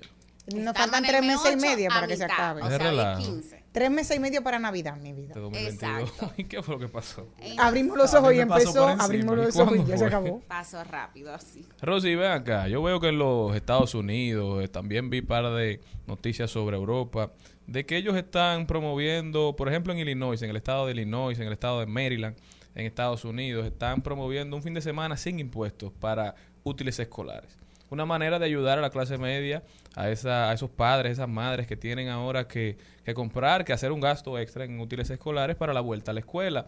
Aquí en República Dominicana no hay algún beneficio así que la gente pueda aprovechar. Si tú te organizas de manera de manera ideal, como la ley te lo, te lo pide, el Estado no te da algún, algún ahorro. A ver, eh, aquí el Estado no te devuelve ningún tipo de impuesto. Empezando tú sabes. Pero solamente las personas eh, empleadas, eh, y eso es una, una temporada entre enero y marzo, tú haces una declaración como empleado y tú subes las facturas de los cursos educativos que tú has hecho durante el 2021 y ellos te devuelven una proporción, pero que nunca va a ser un reembolso mayor eh, y ahí tengo que revalidar el dato, pero nunca va a ser un monto mayor de 35 mil pesos, me parece. O sea, aun cuando tú hayas gastado tú hayas un millón de pesos millón en de educación. educación. Eso es Eso. correcto. Sí, que lo otro es Entonces, lujo. Hay un monto base que es el promedio de lo que de lo que cuesta una escolaridad. Ya Pero lo te otro, lo cobran como escuela pública o como privada, porque esas son las cosas, cariño. Como pública, pero te hacen pagar la privada. Eso es en base a personas físicas. Si hablamos de empresarios y funcionarios eh, de, de alto nivel, a la- hay empresas a nivel privado que te dan eh, beneficios para útiles escolares, para colegios y demás, que ahí realmente el empresario, eh, lo que son las autoridades fiscales, te permiten ese gasto, o sea, ese gasto te lo admiten eh, para tú darle beneficios a tus colaboradores. O sea que si- no directamente, eh, el, o sea, no directamente el habían gobierno te algunas ayuda, empresas pero a, a que me daban privado, bono. a modo privado, eso, eso puede ser un, incesti- un incentivo paralelo quizá a lo que tú acabas de mencionar. Hace algunos años a mí me daban ese bono, que si yo quería... Ah, no. No, para lo de útiles escolares. Y como mis hermanas y yo estaban todavía en la escuela, yo le dije a mami, mami, yo te puedo apoyar con, con los útiles escolares porque a mí me lo van me lo van a descontar así al pasito y yo súper bien. Y ven O acá. sea, Y bueno, sí. y, y discúlpame que te interrumpa, Darían Vargas eh, promovía en su cuenta de Twitter al Banco de Reserva, nuestros amigos del Banco Reserva, que pusieran, como han puesto para el turismo, eh, 0% de interés, que también promovieran ahora préstamos eh, personales para el, el inicio de clases sin, sin intereses. Útiles escolares. Porque vol- volvemos al tema, Rosy, perdón. Pero ahí viene también, y discúlpame Charlie, que ahí viene el tema también de que no, no, no, no planificamos. Bueno, pero ya no estamos planificados y los niños tienen que Pero entrar. no, nos planific- pero no nos planificamos desde, eh, lo, a- desde lo particular a la persona física hasta el. Estado tampoco, porque todos sabemos que estamos pasando por un momento difícil en la economía, tanto mundial como en la economía local. Pero como te puse el caso de Estados Unidos y varios países de Europa, vemos cómo los estados están tratando de ayudar a sus ciudadanos a paliar los efectos de la crisis. Sí, ¿Qué también. estamos haciendo aquí en República Dominicana para amilanar la carga, para hacer un poquito más llevadero el proceso de la clase media, que ya es la más cargada, porque es la única que de verdad mantiene una economía, porque se entiende que son mayoría. Sí, totalmente. Aquí no, no te puedo decir ahora mismo. No, que no están, no están haciendo nada, pero también hay que entender al Estado, un Estado que ahora mismo no tiene recursos, que está sobreviviendo a base de préstamos. O sea, también la gente, como decía Rosy, debe planificar, todo no se le puede cargar al Estado y todo no puede ser una política, o sea, nos vamos a agarrar ahora de la crisis para todo. Viene el inicio a clase, hay que darle a la gente los útiles. Eh, viene Navidad, hay que darle a la gente hoteles. O sea, No, no, porque los hoteles no son una cosa de primera Bueno, necesidad. pero el Banco de Reserva lo promueve La sin realidad, intereses, señor como- Morel, es que los países, o sea, en países de fuera estamos viendo, y hay que hacer un ejercicio de derecho comparado. Estamos viendo cómo los estados se están preocupando por la calidad de vida de su gente. Estamos viendo cómo se están aumentando sueldos para hacer frente a la inflación, que ya en República Dominicana está casi en dos dígitos. Entonces, no es que el Estado tiene que ser una, fun- una no tiene que ejercer un rol de un paternalismo completo, pero sí tiene que preocuparse por el día a día de sus Educación ciudadanos. Porque ¿qué es lo que financiera, pasa? educación Pero esos son financiera. procesos a largo plazo. Bueno. Ahora, el inmediatismo, el corto plazo, tenemos que enfrentarlo porque ¿cuál es la, primer- la principal amenaza? El abandono escolar, de que cada vez más jóvenes no puedan ir a las escuelas, Bueno, de que pero cada las vez más no, familias de clase media no puedan completar el mes. La escolaridad Entonces, pública, la escolaridad pública trae consigo mascotas, mochilas, uniformes, zapatos. Bueno, sí, porque el tema de la pero- ayuda escolar. Primero, no es cierto. Y Eso sí segundo, es cierto, y eso sí es segundo cierto. no estamos hablando nada más de escolaridad pública. Bueno, pero el que no puede, aquí lo que hay que entender, que el que no puede pagar una escolaridad privada, que se limite. Porque también vivimos en un Ah, país donde la gente vive al, al sobrelímite, vive al límite del peligro y al límite del endeudamiento. Entonces debemos concientizar a, a nuestra población de que, de que cuando tú te analizas y tú haces una proyección de tus ingresos, tú sabes para qué puedes y sabes para qué no puedes. Entonces ya hay que comenzar a ver, ante la crisis que está sufriendo económica este país, la escuela pública como una posibilidad.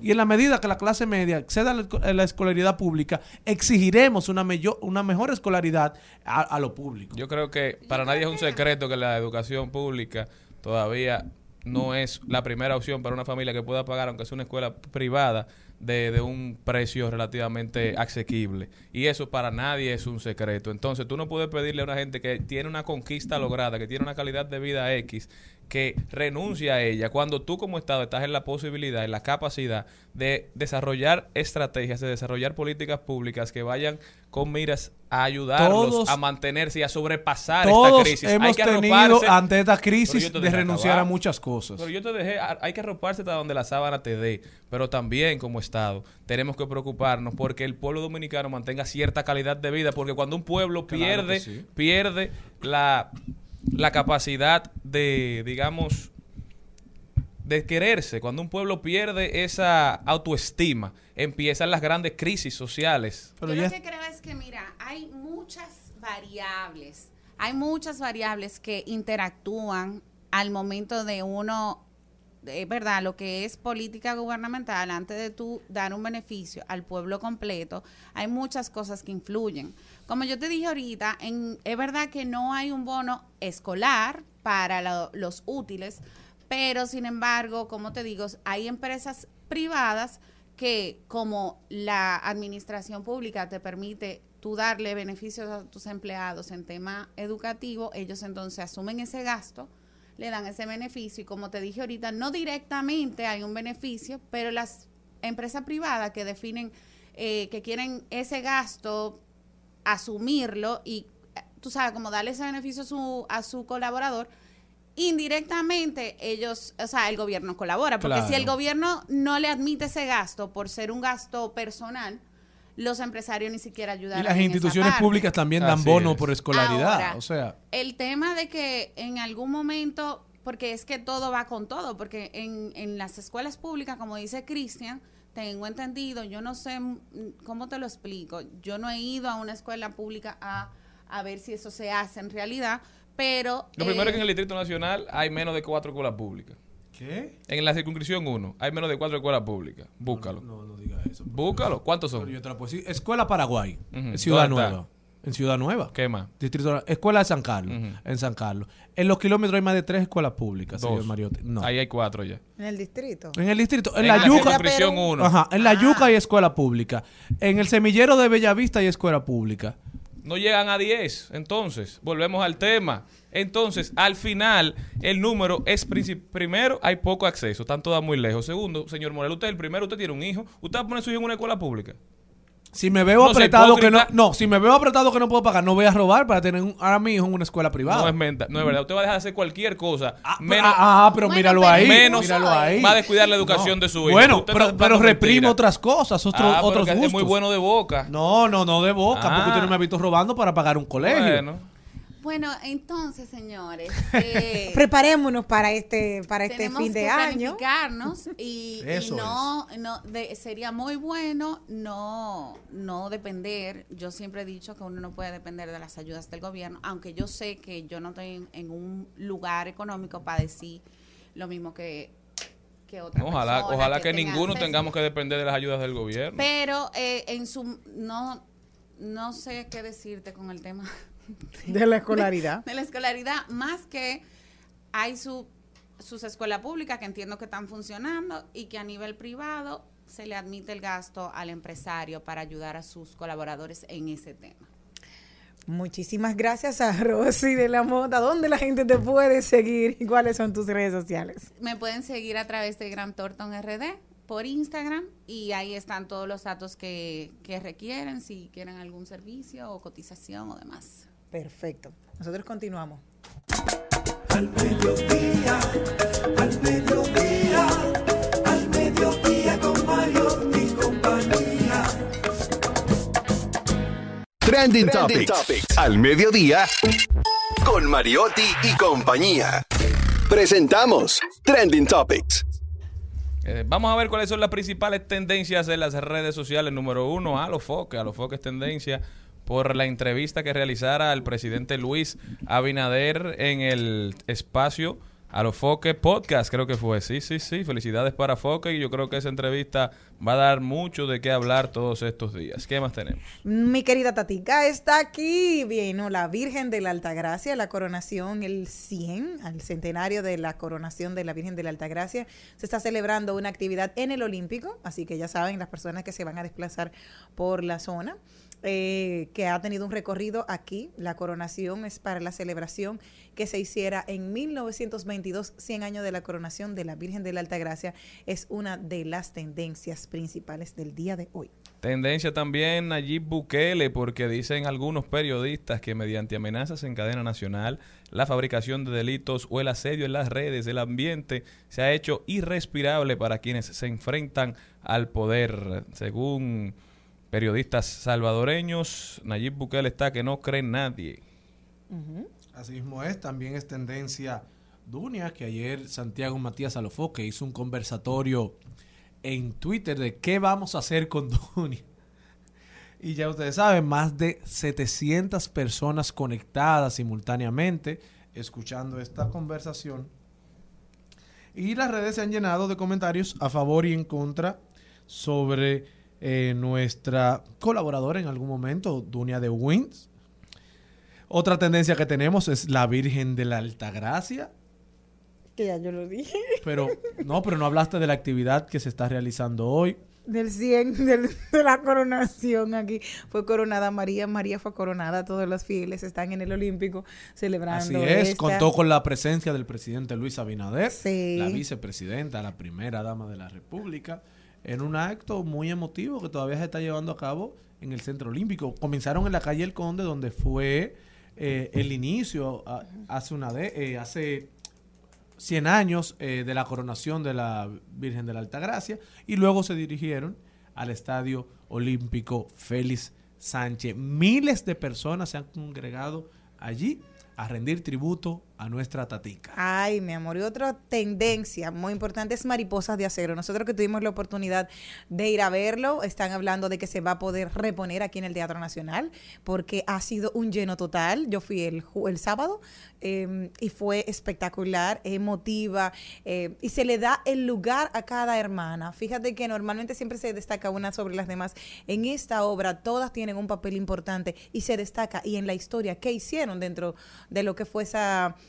investigación que hiciera Wadis Jaques. Nosotros eh, felicitamos, estuvo 12, 13 y 14 en el Teatro Nacional. em, Ahora va para el- El 2 y 3 de septiembre va a estar en Santiago y luego de ahí se volví- puede volver al Teatro Nacional. Todo el que no ha tenido la oportunidad de ir a ver la obra es algo digno de nosotros sentirnos orgullosos, conocer mujeres que estuvieron como otras mariposas en la 40 que para mí eran desconocidas y lo, lo pude saber a través de este musical y realmente fue un trabajo bien logrado, impecable, la actuación de todos los que participaron, emotivo, o sea que nosotros incentivamos como lo hemos hecho a través de nuestras plataformas a que vayan y vayan a disfrutar mariposas de acero. También Bueno. es tendencia Daniel Ortega, Daniel Ortega, el presidente de Nicaragua, porque aparentemente tiene retenido al obispo nicaragüense desde hace más de 11 días y el obispo pidió a los fieles orar por su liberación, dice Andrés Oppenheimer en Twitter. No sé qué es más escandaloso, si la decisión del dictador Daniel Ortega de cerrar siete estaciones de radio de la iglesia y ordenar el arresto domiciliario de un obispo o el silencio total del Papa Francisco sobre estos ataques contra su gente. Lo que está pasando en Nicaragua creo que es un palo avisado. Lamentablemente el autoritarismo se hace camino en Latinoamérica y creo que todos tenemos que repeler este tipo de conducta. ¿Qué más tenemos? Bueno, también Donald Trump es tendencia a Melania y es porque Donald Trump ha dicho que sospecha que su esposa Melania puede ser informante Ah, del FBI. que la- lo Pero tiró por para adelante. Yo no creo que ella, ella haya sido agente del FBI, aunque con los gringos nunca se sabe.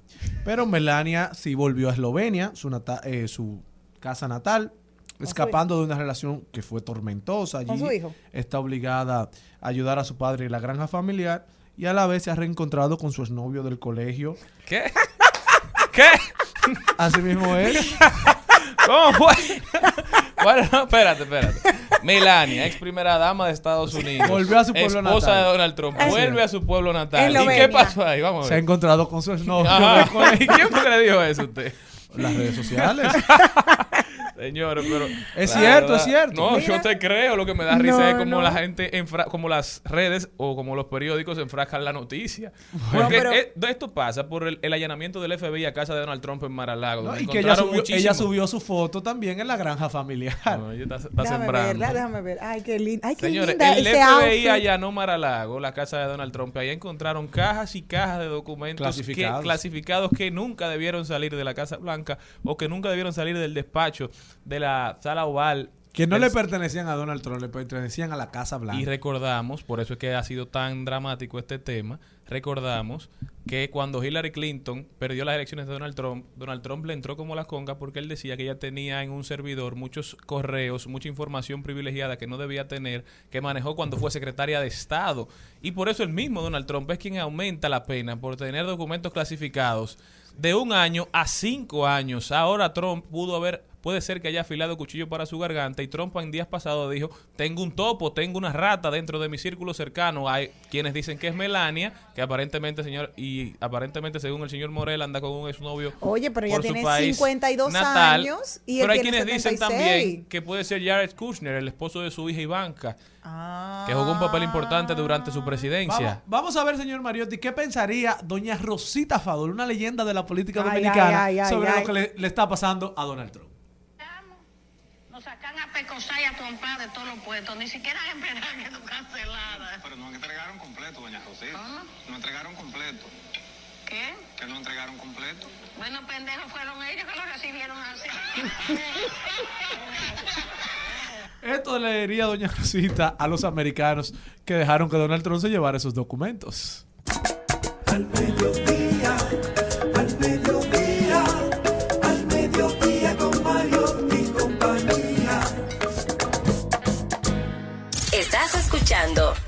Mediodía con Mariotti y compañía.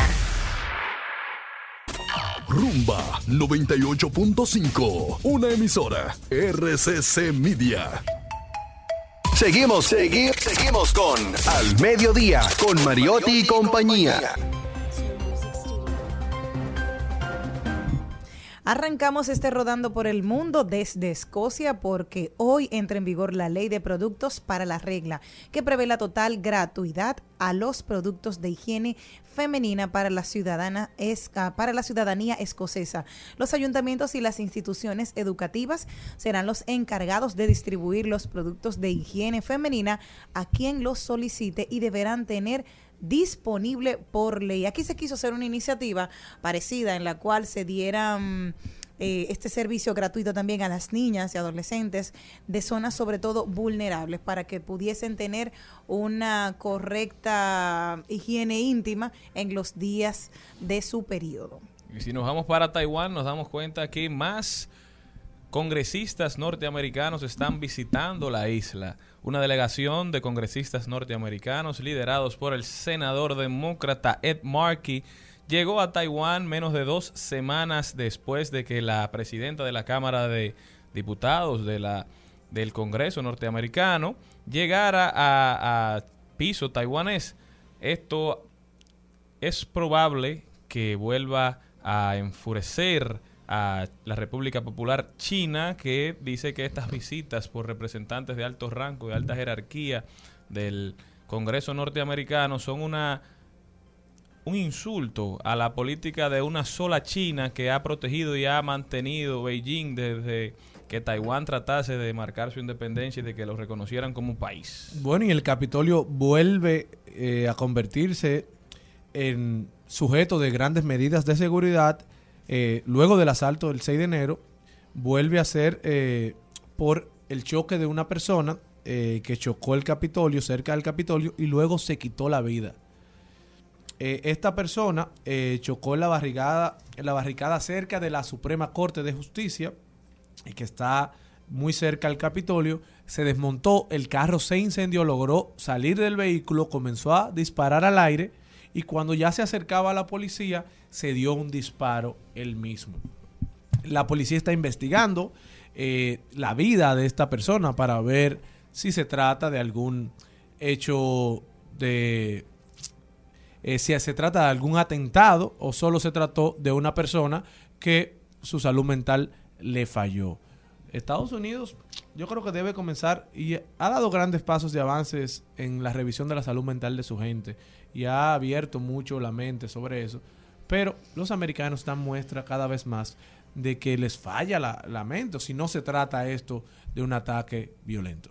Vámonos, si nos vamos para Afganistán, nos damos cuenta de que hoy hace un año justamente de que los talibanes capturaron Kabul, la capital de Afganistán. Desde hace un año las mujeres de Afganistán perdieron el derecho a tener trabajos, perdieron el derecho a viajar solas sin un guardián, como ellos le denominan, que sea hombre, y están restringidas de ir a las escuelas. Perdieron el derecho de, de acceder a educación secundaria. Todo esto lo dice un grupo de mujeres afganas que le piden a la comunidad internacional que no se olviden de su sufrimiento. Ya va un año en esta situación, luego de que la comunidad de Afganistán, de las mujeres de Afganistán, habían adquirido grandes conquistas, todo lo han perdido.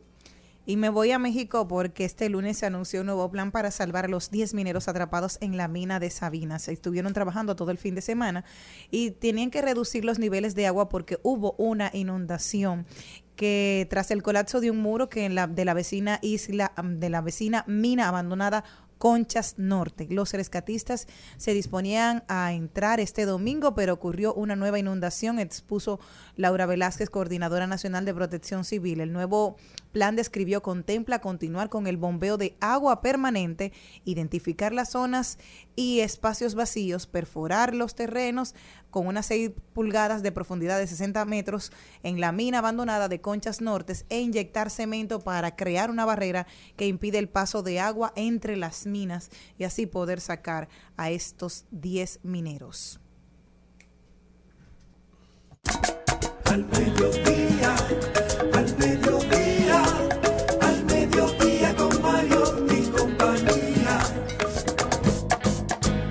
En Al Mediodía, con Mariotti, con Mariotti y compañía, hablemos de tecnología.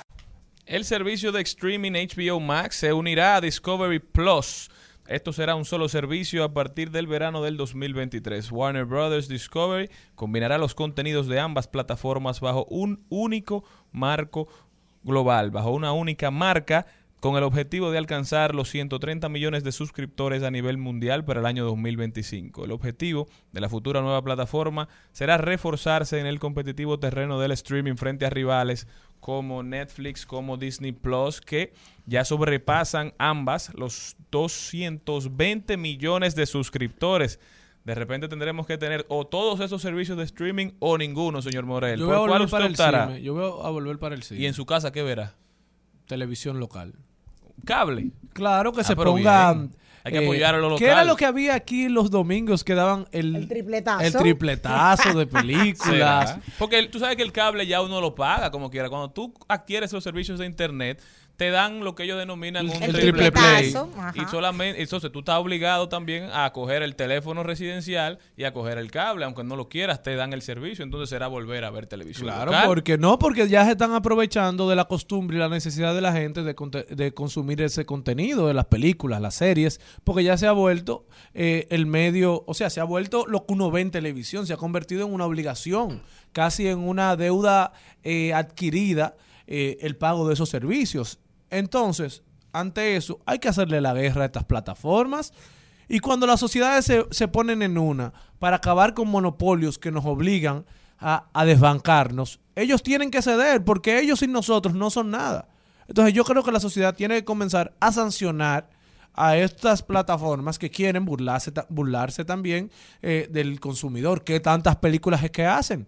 Ahora le ha dado por lanzar películas y películas y películas, series y series, para que el contenido no se vea mermado en sus plataformas, pero también es con la con la, con la medida de que tú te suscribas a cinco plataformas, entonces tengo un gasto de 100 dólares mensual en películas.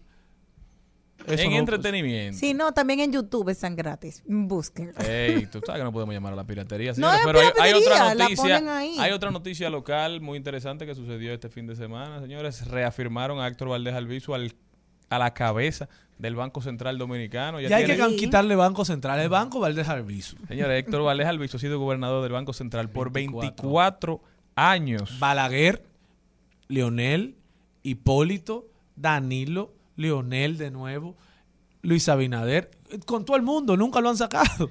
Pero es que eh, Héctor Valdés Albizu se ha convertido en sinónimo de estabilidad. Aparentemente conoce la economía dominicana Bueno, como ninguna otra persona. Es el funcionario ya más longevo. eh, y después longevo y después le sigue don Modesto Guzmán cuando en su paso por el impostón duró 22 años. O sea que antes de esta gestión estaban en empate. No, él estaba por, don Modesto estaba por encima. Porque entró antes que don Valdés, porque cuando don Modesto entra al impostón, quien está a la cabeza del, del Banco Central es Luis Toral. Señores, pero lo de Héctor Valdés no tiene madre. 24 Tiene madre. años a Tiene madre del y cuenta Banco de ahorro. Central de la República Dominicana. Pero ha tenido un muy buen desempeño. Yo creo que Y es genera fácil. estabilidad económica y seguridad sí, sí, jurídica. creo que es fácil aceptar que don Héctor Valdés Albizu ha sido el mejor gobernador del Banco Central. O yo creo que, el banco no quiere pensionarlo. Bueno. Porque lo que hay que darle a ese hombre. Al mediodía, al mediodía, al mediodía con Mario y compañía. De paso, de paso y repaso. En Al Mediodía, con Mariotti, con Mariotti y compañía. Te presentamos De paso y repaso. Queremos pedirle excusa a Maribel porque sabíamos que estaba escribiendo este fin de semana y juramos que ella estaba todavía en su asilo, que ha tenido unos días de escritura y no pensábamos que venía. ¿Dónde está la generala de este segmento? Hola Jenny, saludos al equipo, gracias. Eh, aquí estamos. Bueno, bienvenidos y, estoy muy feliz de tener hoy de invitada a una grandísima, queridísima, queridísima y admiradísima actriz. Se trata de nuestra querida amiga Elvira Taveras. Elvira, bienvenida, ¿cómo está?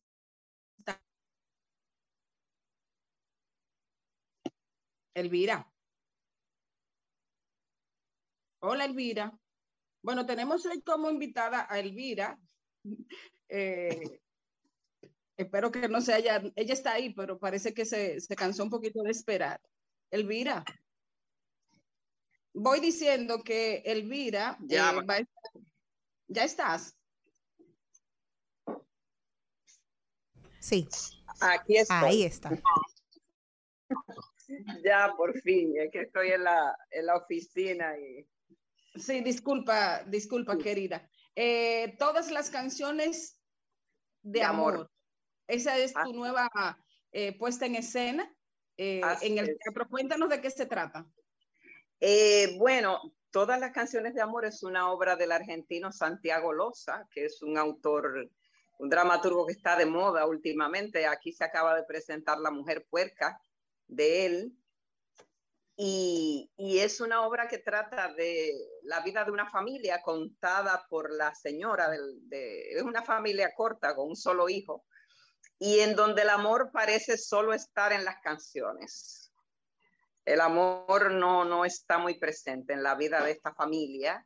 El hijo se ha ido a vivir a otro país y ese día vuelve a la casa y ella, la, esta mujer cuenta eh, to, todo lo que pasa. O sea, de pronto su vida se ha trastocado. Ese día, el día empieza extrañísimo, pasando muchos sucesos este, distintos a lo de todos los días y, y ella pues nota que ahí hay muchas metáforas encerradas en, esos acontecimientos y eso tiene eh, que ver con algo muy trascendental en la vida de ella y probablemente de la familia también. Yo sé que estás acostumbrada a, hacer grandes papeles de, mujeres, eh, de mujeres eh, de, de, alguna manera con, situaciones difíciles, eh, mujeres fuertes, mujeres heridas, eh, pero eh, esta, esta, esta mujer en especial, ¿qué, ¿qué, tiene de distinta y qué retos te, te, significa o te significó eh, introducirla dentro de ti? Bueno, eh, esta, digamos que tiene muchas similitudes con muchas mujeres, por eso ni siquiera nombre tiene, es ella. Madre, esposa, este, mujer. Y, y bueno, diferente es su situación particular. Cuando hablamos de, de todas las canciones de amor, ¿significa que tendremos una especie de, de bellonera o que ella se va contando a través de las canciones que, que han transcurrido en su vida? Ella, ella, no, no va a haber una bellonera, hay un músico en vivo que canta y, y toca en vivo. Que Una es- interacción. Ah, sí, vamos a tener música en vivo, eh, la va a hacer Celestino Esquerré, un cantautor cubano, excelente. Y, y él está en la obra ahí y, participa y, y canta y toca en vivo. Y yo también daré mi cantadita, pero como cantaría una ama de casa cayéndole atrás a las canciones que escucha y que ama, y que ama y que le, y que le gusta mucho y que piensa que encierran ese tipo de amor que ella quisiera tener. ¿Cuándo, cuándo inicia la, la obra? ¿Dónde será? ¿Una invitación al público para que te acompañe, Elvira? Por supuesto, la obra, todas las canciones de amor, dirigida por Richardson, Richardson Díaz, producida por Juancito Rodríguez, estará en la sala Ravelo del Teatro Nacional desde este jueves 18. Vamos a hacer los dos fines de semana hasta el 28. Y, yo quisiera este, aclarar que fuera de que las boletas están a la venta en Huepa Tickets, en el Teatro Nacional y, y, y también en una fundación, FACES, a la que le estamos dedicando la función inaugural, que es una fundación que se dedica a coger pacientes de cáncer de bajos recursos. Eh, pues ahí pueden adquirir las boletas y seguro que la van a pasar muy bien. Es una obra excelente, de verdad. Bueno, Elvira, muchísimas gracias. Gracias por eh, sacar un poquito de tu tiempo para compartir eh, esta información acerca de todas las canciones de amor, una pieza, como tú decías, eh, que tiene también entre, en, bajo la dirección de Richardson Díaz, ¿es? Así es. Y producción de Juancito Rodríguez. Desde este fin de semana. Desde el sala jueves. desde el jueves en la sala Ravelo del Teatro Nacional. Eh, muchísima suerte, por allí estaremos aplaudiéndote y, y disfrutando, eh, como siempre, de tu talento, de tu sensibilidad y de tu arte para representarnos a todas a través de los personajes que haces. Un abrazo grande, Elvira, Igual para para ustedes. Muchas gracias a ti. Un fuerte abrazo. Bueno, Jenny, mi genera. ¿estás? Sí, mi amor, aquí estoy pendiente. Sabes que yo vi a Elvira cuando tenía como 12 o 13 años, que ella fue a Santa Ana a hacer un anuncio de Navidad. Y no me, me acordaba, verla a ella es como recordar ese momento, mi primer momento en televisión. Yo tenía la misma edad, ¿eh? En ese tiempo. Claro, claro, no hemos pasado. Ahora estamos en los, eter- en los 40 eternos. Un besote muy grande y reiterar al público que esté en la sala Ravelo a partir de este jueves 18 en esta función de todas las canciones de amor. Un besote muy grande. Gracias a todos por estar en sintonía aquí con Al Mediodía, con Mariotti y compañía y nos vemos mañana nueva vez. Bye, bye. Hasta aquí, Mariotti y compañía. Hasta aquí, Mariotti y compañía. Hasta mañana. Rumba 98.5, una emisora RCC Media.